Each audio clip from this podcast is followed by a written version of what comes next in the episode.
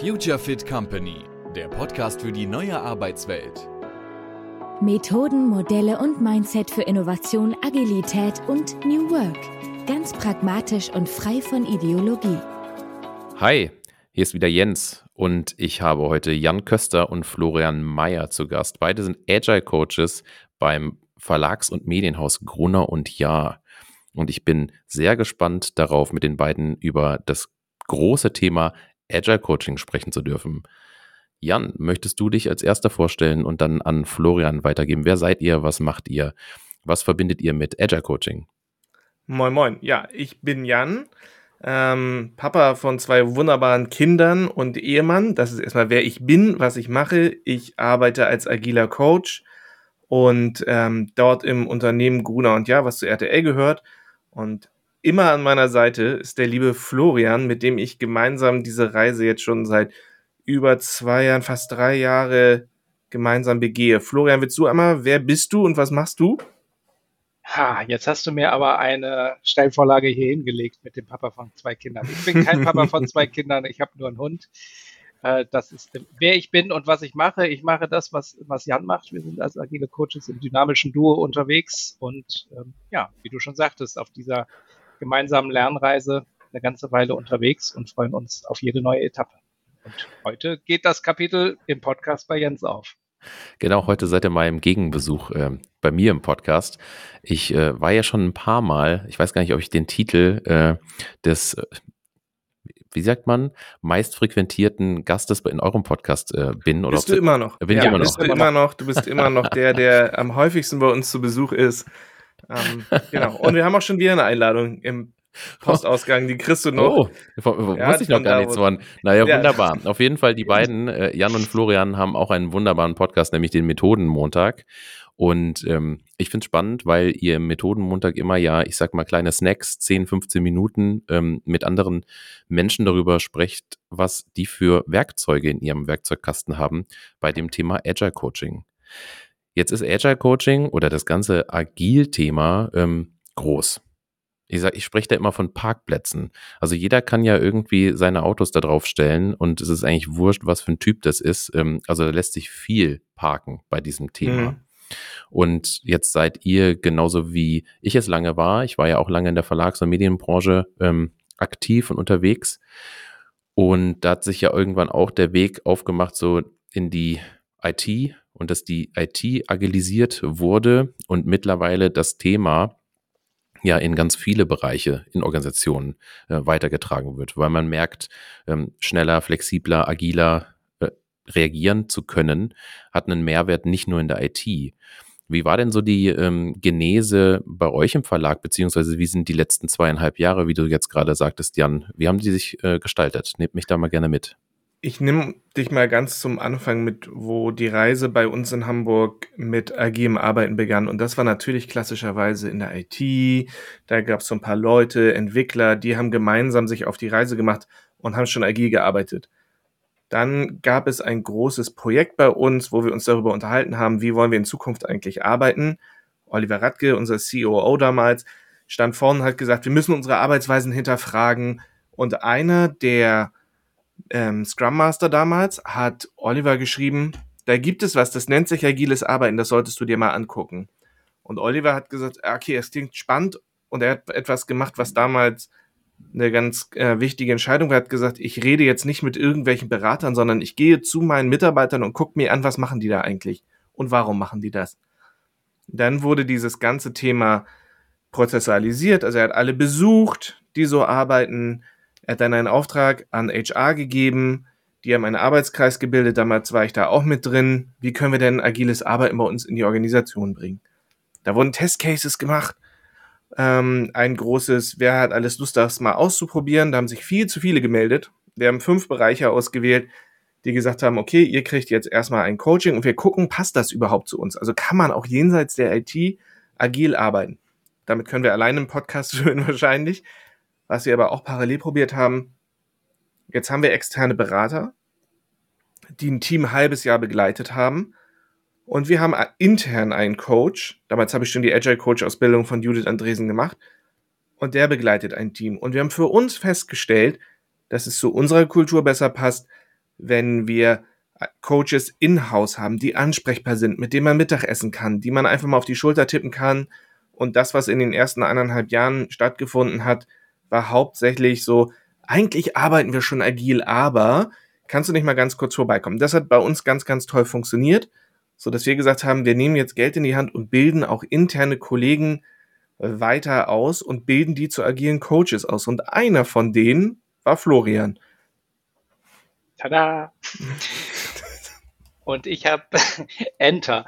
Ähm, ja, eigentlich bist du ja Redakteur, ne, Florian? Ich bin, genau, ich bin in dem Verlag ja auch schon vorher gewesen und eigentlich als Journalist und äh, zuständig damals für Social Media und ich bin halt in einem dieser Projektteams das erste Mal in, in Kontakt gekommen mit diesem agilen Arbeiten.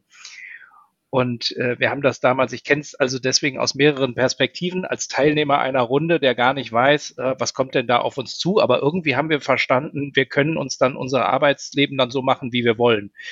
Und äh, das, was wir heute nennen würden, das System selber gestalten und das, was hängen geblieben ist, ist, äh, wir machen dann mal, wie wir wollen. Das ist natürlich wesentlich anstrengender und, und spannender geworden, als dieser erste kleine Impuls so klingt. Und deswegen habe ich bei dem Thema auch Blut geleckt und ähm, ja, mich damals auf diese Ausbildung beworben, sie auch bekommen, sie auch durchlaufen und ähm, dann Perspektivwechsel gemacht und in die andere Richtung geschaut. Und daraus, Jan, wenn ich die Reise unseres Verlages nochmal weiter, weitermache, ist eine ständig wachsende Community irgendwie auch so ein bisschen mit, mit geworden. Wir haben dann auch noch weitere Coaches ausgebildet. Jan und ich sind dann im Digitalbereich seit mittlerweile zwei Jahren oder über zwei Jahren äh, im dynamischen Duo unterwegs, wie anfangs schon gesagt. Und vor allen Dingen, was uns den, den gemeinsamen Start, die gemeinsame Reise so ähm, ja geprägt hat, war natürlich auch die ganze Pandemiephase. Also ich hätte zum 1. April 2020 anfangen sollen und ihr wisst, was Ende März 2020 gewesen ist. Das heißt, wir die allermeiste Zeit unserer Zusammenarbeit arbeiten wir sogar nur remote zusammen. Wo wir nur zusammengearbeitet haben. Ne? Und ja. ich glaube, was da ganz wichtig ist, warum im Verlag wurde ich auch schon mal als Jan Florian angesprochen, weil wir so eng zusammenarbeiten, dass die Leute dachten, wir sind ein und dieselbe Person. Deswegen, ähm, ich glaube, das war ist auch ganz wichtig für uns irgendwie so im Team, dass wir so ein ganz gleiches Bild haben, was machen wir denn als agile Coaches und was machen wir vielleicht auch anders als agile Coaches von draußen. Also wo ist so der, der feine Unterschied? Wie arbeiten wir als Coaches? Wo kommen wir her? Wie haben wir unser Bild? Und auch, ähm, wie haben wir den Weg dahin gefunden? Ne? Also warum haben wir beide so ein ähnliches Bild davon, was wir als Coaches eigentlich alles machen? Was macht ihr denn so? Wie kann ich mir einen Tag äh, von Jan und Florian vorstellen? Na, wir haben mal äh, gesagt, also wir sehen uns genauso wie die Scrum Master als Team Facilitator. Also wir begleiten Teams und Gruppen. Wir können ja gleich mal so von welchem Bild kommen wir und wo gehen wir hin. Aber wenn man jetzt so einen typischen Arbeitsalltag von uns sich anguckt, dann beginnt der damit, dass wir beide Gassi gehen, an unterschiedlichen Stellen meistens. Nicht miteinander? Wir, ja, genau, nicht miteinander, sondern jeweils mit unseren Hunden. Wer führt wen? nein, also ich führe Sam und Florian führt Carlos. Carlos. Ähm, und wir beide unterhalten uns darüber und meistens wissen wir erst danach, was liegt heute eigentlich alles an, weil unser Tag so gut wie nicht planbar ist. Und ähm, unsere Aufgaben gehen von bei uns im Sofa lebt eine Maus und wir müssen uns darum kümmern, dass die Maus aus dem Sofa rauskommt im Büro, bis hin zu wir challengen die Geschäftsführung bei als Coaches, wenn sie irgendwelche Themen haben. Das liegt alles irgendwo dazwischen, ist unser Spektrum des agilen Coaches. Deswegen ist bei uns die Haltung, mit der wir da reingehen, viel, viel wichtiger als die eigentlichen Aufgaben. Und in der Ausbildung, da haben Florian und ich ja so ein ganz eigenes Bild bei Judith Andresen gelernt, was eigentlich agile Coaches sind. Genau, die haben wir sogar schon im ersten Blog irgendwie mitbekommen. Da gibt es die feste Definition. Agile Coaches begleiten Teams, Individuen und Organisationen bei ihrer Veränderung im Sinne des agilen Manifests. Ja, Florian hat schneller kapiert als ich. Bei mir war es erst im vierten Block, als ich wirklich verstanden habe, was das eigentlich bedeutet. Ah. Die, die, eigentliche Bedeutung, also gelesen, haben wir ihn zum ersten Mal im ersten Block verstanden. Dauert wahrscheinlich bei, bei allen Sachen ein bisschen länger, bis es, bis es dann einsickert. Ähm, und wo sind wir da heute gelandet? Na, erstmal dieses Begleiten ist ja etwas, woran wir ganz stark irgendwie arbeiten und vor allen Dingen, also etwas passiv nur mit Auftrag und so. Wenn wir jetzt darüber reden, was machen wir beide, dann sprechen wir davon, wir helfen Gruppen dabei, lernende Teams zu werden. Weil wir als, in, als Coach in unserer Rolle, in unserer Organisation haben wir viel mehr ein, den, den Auftrag, begleitet die Gruppen dabei, tatsächlich Teams zu werden und helft ihnen dabei. Also einen wesentlich aktiveren, als man vielleicht als Coach von draußen hat. Also wir haben einen sehr viel aktiveren Auftrag als nur als begleitender Coach. Und das Bild, warum wir sagen als Gruppen, weil wenn wir mit Teams arbeiten, achten wir auf drei unterschiedliche Stränge. Wir achten einmal auf die Autonomie, die Gemeinschaft und die Orientierung von Teams. Also in der Orientierung gucken wir uns verschiedene Kernaspekte an, weiß das Team, wo es hingeht. Das ist schon mal der erste Schritt dazu, ein Team zu werden, weil sie gemeinsam auf ein Ziel hinarbeiten. Dann gucken wir auf die Gemeinschaft des Teams, also der Gruppe. Sind sie denn eigentlich wirklich als eine Gemeinschaft und verstehen sie sich auch an eine Gemeinschaft oder trainieren wir mit der Gruppe genau diesen Muskel? Oder wir gucken auf die Autonomie, weil wir ja in komplexen Umfeldern arbeiten und wir der festen Überzeugung sind und auch unsere Auftraggeber innerhalb der Organisation, dass wir diese Herausforderungen nur mit den Expertinnen gemeinsam bewältigen können. Und dafür müssen wir ihnen das autonome Umfeld bieten, um da drin zu arbeiten. Und genau diesen Weg von einer losen Gruppe von Individuen, die vielleicht alle Experten sind, aber sich noch nicht als ein großes Team verstehen, diesen Weg begleiten wir aktiv dahin, dass es ein lernendes Team ist. Und unsere Aufgabe als Coaches endet meistens auch genau da, dass wenn sie richtig am Arbeiten sind und diese Initialphase hinter sich haben, dann gehen Florian und ich wieder raus. Und du merkst, wir ja. So. Ja, mach doch. Und und du merkst, Jens, du bist Sprachfan, wir differenzieren da wirklich. Also Gruppen und Teams ist nochmal ein Unterschied, was vielleicht im, in der Alltagssprache mehr oder weniger synonym ist und man sich da vielleicht fragt, wo ist denn der Unterschied? Aber als Team hast du wirklich ein gemeinsames Ziel, auf das du gemeinsam hinsteuerst. Das hast du als Gruppe vielleicht nicht unbedingt. Und solche Differenzierungen sind für uns dann an der Stelle auch ganz wichtig bei, bei der Analyse und bei der, bei der Planung. Und eine Gruppe kann ein Team sein von fünf Menschen, die zusammenarbeiten zum Beispiel. Eine Gruppe kann aber auch eine Gruppe aus Teams sein, die gemeinsam ein großes Team werden müssen, um gemeinsam zu liefern, gemeinsam zu lernen und auch gemeinsam zu wachsen. Das ist so unser Spektrum von Individualbegleitung über Teambegleitung hin zu Organisationsbegleitung und jeweils immer mit dem Anspruch, wir sind die, die begleiten, ihr seid diejenigen, die die Lösung eigentlich schon in euch tragen. Wir können euch nur auf dem Weg dahin helfen. Also wir sind, kommen nicht als Berater. Und diese drei Dinge, die Orientierung, die Gemeinschaft und die Autonomie, die Jan eben angesprochen hat, die kannst du dir halt wie Kreise vorstellen, die nebeneinander stehen und in der Mitte überlappen sie im Optimalfall. Und dann hast du genau in diesem Sweet Spot in der Mitte, also das sogenannte Venn-Diagramm, wenn du da in der, in der Mitte, da hast du dann die lernenden Teams. Also die, die genug Gemeinschaft, Orientierung und Autonomie haben. Das ist ja ein ganz spannender Blick, wie ihr eure eigene Rolle auch beschreibt. Ähm, hat für mich auch was Systemisches. Also ihr seid ja auch nicht Teil des Systems, der Projekte, genau. der, der, Gruppen. Und ähm, so definiere ich mich ja auch als Coach, wenn ich mit Teams arbeite. Ähm, dass im Grunde ist alles da. Und es muss sichtbar gemacht werden, was eigentlich da ist, beziehungsweise vielleicht, was vielleicht auch an Nuancen noch fehlt. Aber ich bin nicht derjenige, der das für euch macht. Ich kann euch das zeigen. Wir können, ich kann euch mitnehmen und ähm, ich leite euch dann methodisch mal durch und führe euch dort durch. Hm, diese Projekte oder ich sage jetzt mal Teams, ne, ihr habt über Teams mhm. gesprochen. Sind das jetzt Teams, die neu zusammenkommen? Ähm, und da ist für mich eine logische Konsequenz, die ähm, so ich sag mal, beim Team Forming ähm, zu begleiten, dass das sehr sinnvoll und sehr wichtig sein kann. Also Thema Vision, wo wollt ihr hin, was, ja. unsere, was unsere Werte, wie wollen wir quasi operativ auch miteinander arbeiten.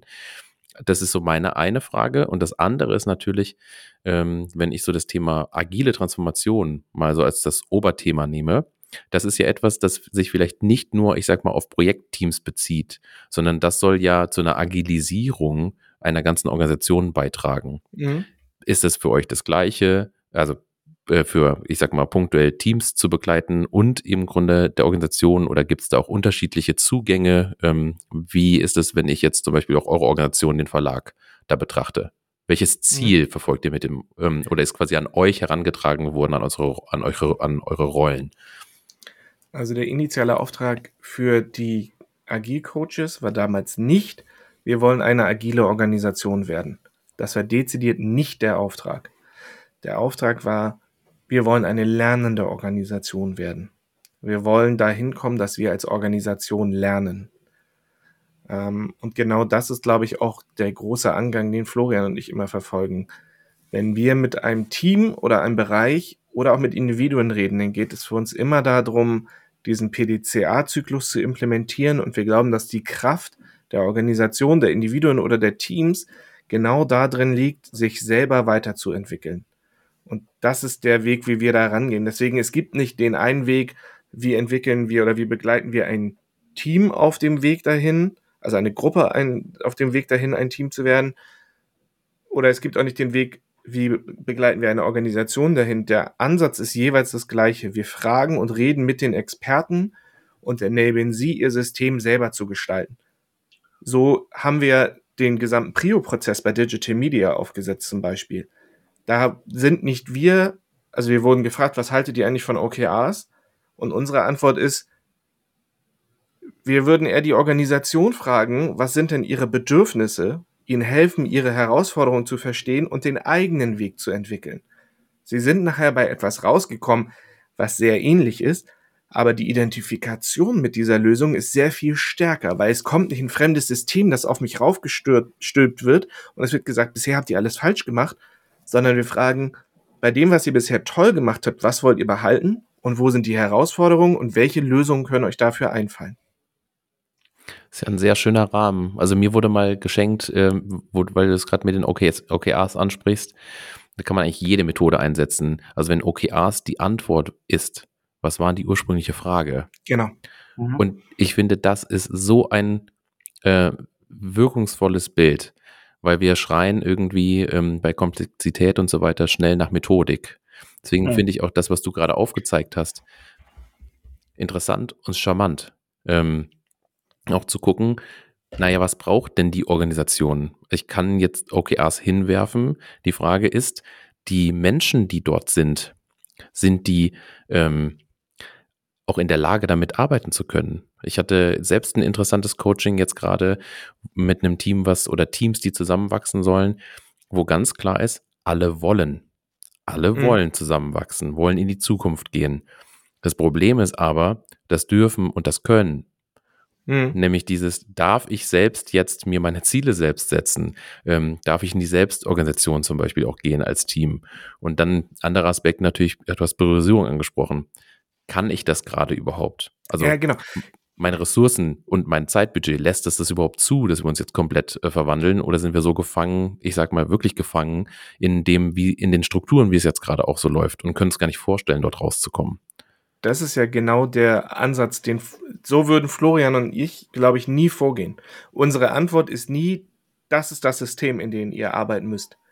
Also wir, wir gehen in kein Projekt rein und sagen, ihr arbeitet jetzt nach Scrum, ihr arbeitet jetzt nach Kanban, ihr macht dies, ihr macht jenes. Tatsächlich haben wir uns auf vielen Diskussionen schon unbeliebt gemacht, weil wir gesagt haben, Scrum ist für uns unagil, weil das ein festes Framework ist und du nicht, du dem Team die Agilität nimmt sich ihr System selber zu gestalten. Das Einzige, was wir, wenn wir in ein Team reingehen, dann gibt es halt zwei Vorgaben. Nämlich zum einen, wir werden mit irgendeiner Form von Visualisierung arbeiten, weil wir beide sehr stark daran glauben, dass komplexe Zusammenhänge visualisiert leichter zu verstehen sind. Entweder vor Ort oder halt in Miro. Und die zweite Sache ist, ihr werdet, wir werden mit regelmäßigen Retrospektiven arbeiten und gemeinsam lernen. Das sind die beiden Tools, mit denen die Teams immer starten. Natürlich gibt es Lösungen, die die Teams sich sehr schnell erarbeiten, wie Stand-ups, wie Reviews, wie alles Mögliche aus dem agilen Kasten. Aber wenn sie für sich merken, uns hilft es halt, wenn wir jeden Tag eine Viertelstunde Stand-up haben und danach eine Dreiviertelstunde Sprechstunde, dann ist es ihre Lösung. Und dann sagen wir nicht, es darf aber nur einmal die Woche Estimation geben oder nur alle zwei Wochen, das steht hier so im Scrum Guide. Das heißt auch bei der agilen Wabe, die wir begleiten, bei dem agilen Team, von dem wir auch Teil sind, wo Scrum Master auch drin sind, die, die achten nicht auf den, auf das Scrum Book. Die begleiten ihre Teams, aber immer mit dem Gedanken, es geht darum, dass die Teams sich selber entwickeln und selber ihr System anpassen ganz, das Beispiel gerade eben waren ja die OKRs, ein Beispiel, was auch ganz, ganz häufig kommt, äh, immer gefragt, Spotify-Modell, das funktioniert doch gut, oder? Und ich sage immer, und das ist das Plakat, die plakativste Antwort, ja, das funktioniert für Spotify. Aber das heißt ja nicht, dass es für jedes Unternehmen äh, funktioniert. Ja. Und das, das hat zwei Aspekte. Also das eine ist, das beste, best funktionierende System erarbeiten sich die Expertinnen und Experten selber weil es dann am besten für sie funktioniert, weil sie das Umfeld am besten kennen und die ganzen Parameter. Und der zweite Aspekt ist, sie werden es mit Sicherheit auch wesentlich einfacher haben, es anzunehmen bzw. durchzuziehen. Das Commitment wird halt wesentlich höher sein, weil es ihr System ist. Wenn jetzt von außen einer reinkommt und sagt, ich habe hier was gelesen zum Spotify-Modell, das ist total cool und ab nächste Woche machen wir das so und so und du hast jetzt die Rolle so und so, dann ist es natürlich den, den Expertinnen und Experten nicht so einfach gemacht, dieses System beziehungsweise dieses Modell einfach zu übernehmen, sondern da kriegen sie im schlimmsten Fall was übergestülpt. Wenn sie es aber selber gestalten, ist es ihr Baby sozusagen, beziehungsweise ihr Prozess und das Commitment was, ist da wesentlich genau. höher. Besonders dieses Beispiel von Florian, was wir denn immer fragen, auch damit es nicht so abwertend ist, so, sind wir denn ein Musikstreaming-Dienst? Nein. Sitzen wir in Deutschland oder wo sitzen wir? Na, wir sitzen natürlich in Deutschland. Wir hatten gerade diese Netflix-Diskussion, äh, ne, dass jemand kommt so, ich habe da einen Vortrag von Netflix gehört, wie die arbeiten, das sollten wir bei uns auch mal ausprobieren. Und wenn du dann sagst, ist das denn das gleiche System, in dem wir uns befinden? Würdest du jetzt auch sagen, wir nehmen eins zu eins das Preisangebot von Netflix? Ja, nee, können wir ja nicht machen. Wir bieten ja ganz andere Sachen an. Richtig, wir arbeiten in einem anderen System und genau wie, so wie die ihr System entwickelt haben, so entwickeln wir unser System, das für uns funktioniert. Und das können wir nur machen, indem wir die ExpertInnen fragen, was braucht ihr gerade? Und das ist unsere ganz feste Überzeugung über alle Ebenen hinweg. Deswegen gibt es für uns auch keinen Unterschied, ob wir mit einem Team von EntwicklerInnen arbeiten oder mit einem Team aus Direktorinnen und Top-Führungskräften, weil es sind im Endeffekt alles nur Expertinnen, die für andere Bereiche des Unternehmens Verantwortung übernehmen. Ich hatte gerade den Impuls mit Netflix ja, lass uns doch einfach keine Regeln machen. So heißt ja auch das, äh, das Buch über die Netflix-Kultur. Da ja. geht es ja auch, ich mag diesen Ausdruck High-Performance-Teams nicht wirklich, weil ähm, was ist jetzt High-Performance und was ist nicht High-Performance? Da gehen wir ganz stark in so eine Bewertungslogik auch rein, ähm, die ich ungesund und unrund finde. Und ähm, Netflix macht da mit Sicherheit einiges gut und richtig. Und ähm, ich habe dieses Buch auch aufgesogen. Ich habe da sehr, sehr mhm. viele, mhm. äh, ich sag mal, Erkenntnisse rausziehen können. Häufig lese ich solche Bücher und habe nachher ein Bild, was ich mitnehme. Oder ein Bild ja von Führung. Ne? In dem, in dem ähm, gibt es die Unterscheidung von Führung durch Kontrolle, aka alte Welt, und Führung durch mhm. Kontext, aka neue Welt. Und das habe ich bekommen durch dieses Buch. Aber ich gebe dir da zu 100 Prozent recht. Ich kann mir nicht irgendwo ein, in Bayern würde man sagen, Leiball ähm, holen und es mir hier anziehen und äh, dann, ich werde nicht zu Netflix. Das ist, ja. das ist einfach ähm, illusorisch und ich bin auch ein Freund davon, anzuerkennen, was ist. Also das sind ja alles ge gewachsene Strukturen bei euch. Und Florian wird schon ganz ungeduldig, bitte. Na, was du sagst, ich würde auch niemals sagen, äh, bitte lies nichts zum Spotify-Modell, weil das funktioniert nur zu Spotify. Also wir können ja trotzdem lernen, wir können uns ja auch trotzdem andere Unternehmen angucken oder andere Modelle uns äh, einverleiben. Das hält uns ja auch fit und gibt uns neue Impulse und den Blick nach außen. Ich würde nur oder wir würden immer nur warnen davor, sowas dann eins zu eins als Schablone rauszuziehen, sich einfach überzustülpen und zu denken, dann muss es ja auch so erfolgreich sein wie bei Netflix oder Spotify. Nein, aber du kannst natürlich jederzeit kleine Impulse, kleine Ideen, du kannst beim Lesen über Dinge stolpern und sagen, hm, das könnte auch bei uns äh, funktionieren, lass uns das doch mal ausprobieren. Denn mit dem Bild, mit dem wir rangehen, Agilität und diese ganzen Tools, die du hast, sind kein Selbstzweck. Das machen wir nicht, weil wir denken, oh, es ist jetzt gerade hip und fancy, sondern für uns, weil es eine wirtschaftliche Notwendigkeit ist. Wir müssen so arbeiten, sonst können wir nicht erfolgreich sein.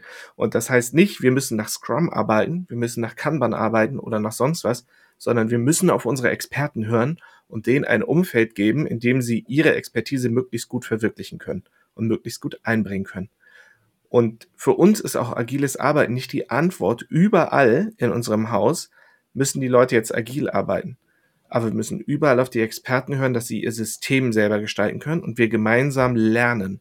Und das ist sowohl das Team Veranstaltungsservice, die die Meetingräume bei uns ausrüsten. Auch die arbeiten regelmäßig mit Retrospektiven und hinterfragen ihr Lernen und Arbeiten.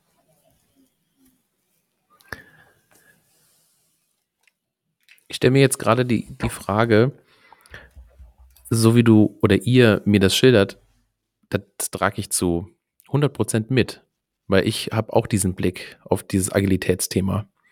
Gleichzeitig sehe ich draußen im Markt ganz viele Unternehmen, oder Unternehmen, wo im Grunde eine Transformation gescheitert ist, die dann, ähm, ich sag mal, nochmal nach Lösungen suchen und wo ich dann vielleicht hin und wieder auch mal einen Impuls reingeben äh, darf und kann, dass Agilität, agile Transformation, du hast schon gesagt, es ist im Grunde ja der Zweck des Wirtschaftens.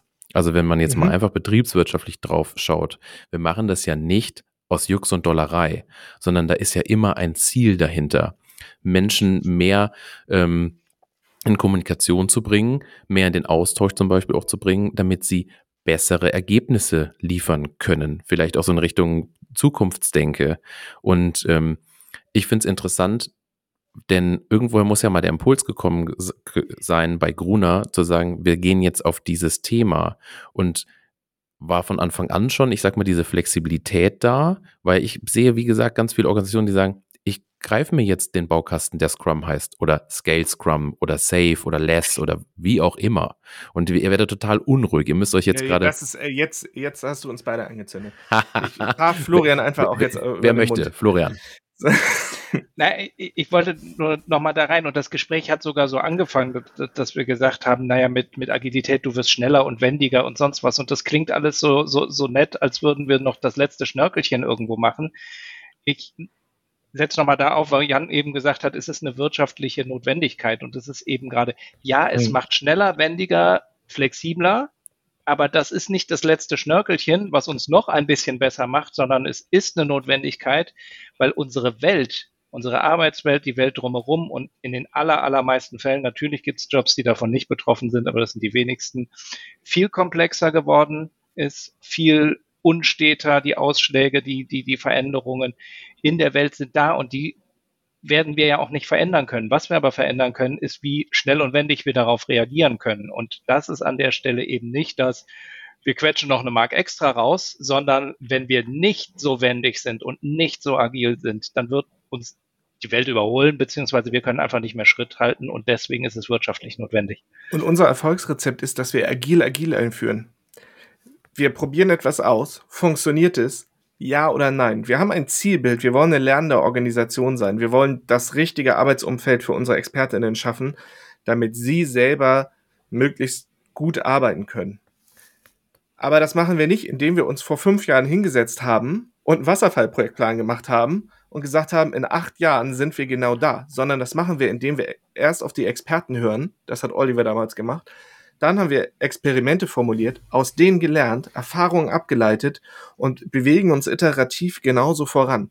Florian und ich haben regelmäßig ein Planning, also ein Auftragsklärungsgespräch mit demjenigen der Verantwortung, mit Walter, der Verantwortung für uns übernommen hat. Und, also mit unserem People Lead. Und dann gucken wir nach dem Abschluss des Auftrags drauf. Was hat funktioniert? Was hat nicht funktioniert? Und formulieren den nächsten Auftrag gemeinsam. Wir führen agil, agil mit ganz vielen kleinen Schritten, nicht indem wir sagen, jetzt ist der große Wurf Doppelpunkt XY. Und wir finden das auch nur in unserem Weg. Ich kann nicht sagen, ob es nicht eine Organisation gibt, wo halt ganz viel ingenieursgetriebene Menschen sind, die ganz klare Prozesse brauchen und die gleichen Weg brauchen und die mit so einer Unsicherheit gar nicht klarkommen. Vielleicht ist für die der bessere Weg, gleich mit Safe anzufangen. Das ist nicht bei mir, das zu bewerten. Ich kann nur sagen, wie funktioniert es bei uns und was sind unsere Erfahrungen. Und wir haben am Anfang uns entschieden, wir führen agiles Arbeiten am System ein, also iterativ, inkrementell und lernend und tasten uns Schritt für Schritt vor. Denn die Arbeitswelt ist total komplex und es wäre ja absurd, wenn du als agiler Coach in einem komplexen System mit Methoden arbeitest, die aus dem Komplizierten kommen. Sondern wir müssen uns darauf einstellen, dass wir auch in einem unsicheren Umfeld gehen, arbeiten und wir beide haben nicht den Masterplan. Wir haben nur die nächsten Experimente, die können wir formulieren und daraus lernen. Der Coach, der ja auch ein bisschen so im New Work-Kontext unterwegs ist, der sagt ja, ja, ja, der nickt die ganze Zeit. Der Verlagskaufmann und Betriebswirt in mir sagt, oh, die wollen experimentieren, die wissen gar nicht, wo sie am Ende des Tages ankommen wollen. Ähm, wer bezahlt denn das Ganze? was braucht's denn? Du hast jetzt selbst schon gesagt, und das finde ich nochmal sehr, sehr gut. Ähm, ich will mir gar nicht selbst rausnehmen, zu sagen, dass less oder safe oder so in einem anderen Kontext nicht sinnvoll ist, weil das entscheidet ja die mhm. Organisation mhm. in dem Kontext. Mm, ich finde aber den Angang von euch ja total charmant, die Experten auch zu befragen und denen, dass die Struktur und quasi ihre, ihr operatives Tun so zu gestalten, dass es optimal für sie ist. Ich sage aber mal so, draußen sitzen jetzt vielleicht ein paar Entscheider. Weniger diese hm. New Work Coaches in mir, sondern eher dieser Ausschlag Betriebswirt. Ähm, was bringt mir das am Ende des Tages? Und ich führe gerade hier in der Region ganz viele Gespräche, auch mit Entscheidern, die sagen, agil, New Work. Was bleibt denn am Ende übrig? Also es muss ja irgendwo bei euch, du sagtest, ähm, der CEO oder zumindest der Chef auch diesen Impuls gespürt haben. Und dann ist ja die Frage, lasse ich es zu, ähm, dass ich genau in diesem experimentellen Vorgehen es mache, wie ihr es machen dürft, oder greife ich zu einer Schablone, die ja auch draußen im Markt angeboten wird, und führe ich die ein, weil die äh, vielleicht quasi im, ersten Blick mehr oder bessere Ergebnisse, was auch immer das heißt, das ist ja auch mhm. äh, quasi subjektiv liefert. Also was braucht es, das ist vielleicht auch nochmal so eine ganz gute Abschlussfrage für unser Gespräch, damit eine Organisation sich auch so verändern darf, wie ihr es jetzt quasi im Gespräch auch geschildert habt. Wow, das waren jetzt viele Fragen, aber ich fange mal, ich fange mal an. Also zum einen, auch da ist halt so eine Entwicklung in der Organisation bei uns. Wir haben einmal ganz am Anfang als Scrum Master in einem Team. Da haben wir, da hatte ich Walter, eine Führungskraft, die dir vorrechnet, warum agiles Arbeiten Sinn macht. Total interessanter Gast, lad ihn sonst mal ein. Und wenn man jetzt an den hippen knapp 30-jährigen Führungskraft denkt, das ist Walter nicht.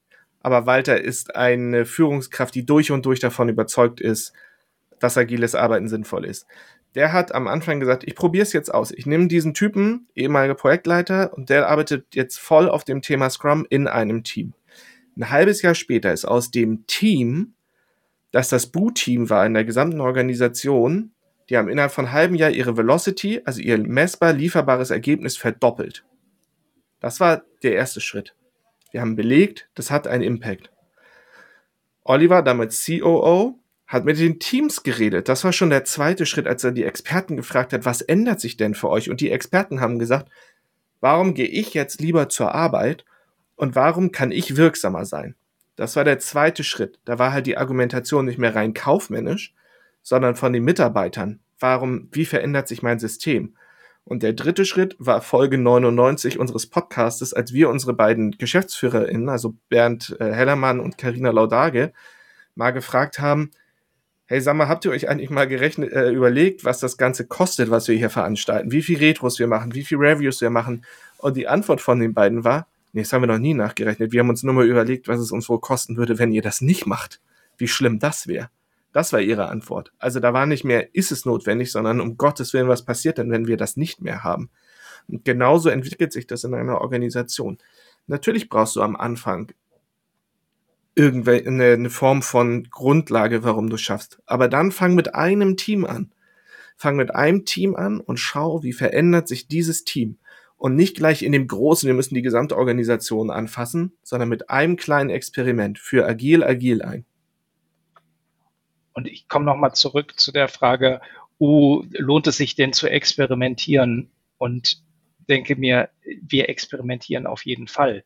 Also was ist denn experimentieren? Wir starten etwas mit ungewissem Ausgang. Und jetzt gibt es zwei Möglichkeiten. Entweder du ziehst die Schublade raus und sagst, ich habe hier ein Modell und damit starten wir jetzt. Du gehst trotzdem ein Experiment ein, du weißt nicht, ob es funktionieren wird.